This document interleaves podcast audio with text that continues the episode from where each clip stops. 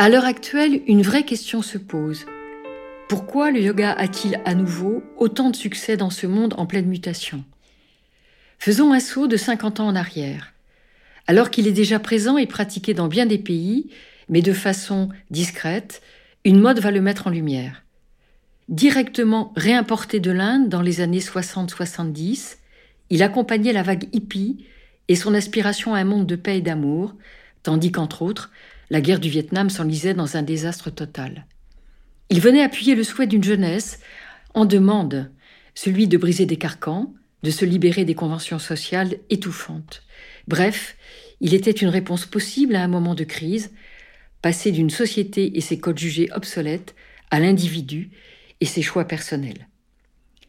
Les années 2000 ont inauguré un autre temps de crise et de remise en question.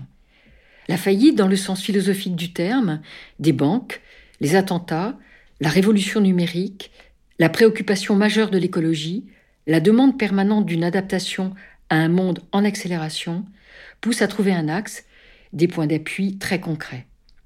En fait, le yoga en est un, son intention étant la mise en relation.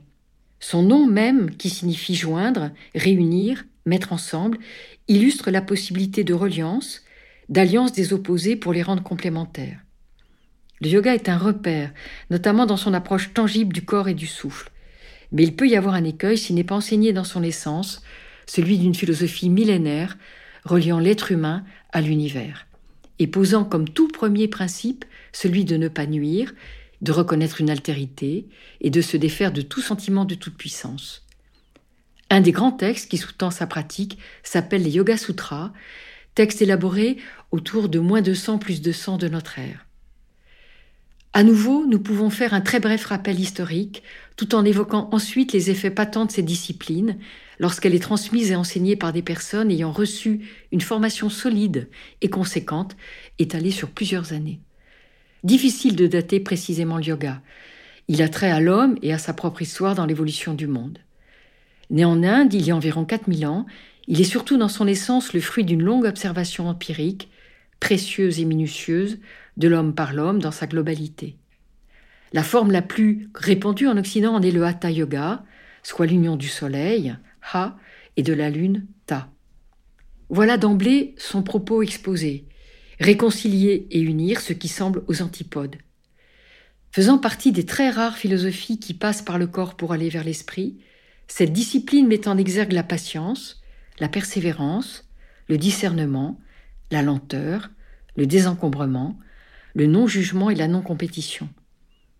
Toutes ces qualités mises en œuvre et à l'épreuve lors de la pratique, tant sur le tapis de yoga que dans la vie. Une évidence se fait. Qu'est-ce qui nous permet de vivre, de nous relier à l'univers? Le corps. C'est lui notre champ d'expérience sensorielle, c'est avec lui, grâce à lui, que nous découvrons et que nous avons accès au monde qui nous entoure.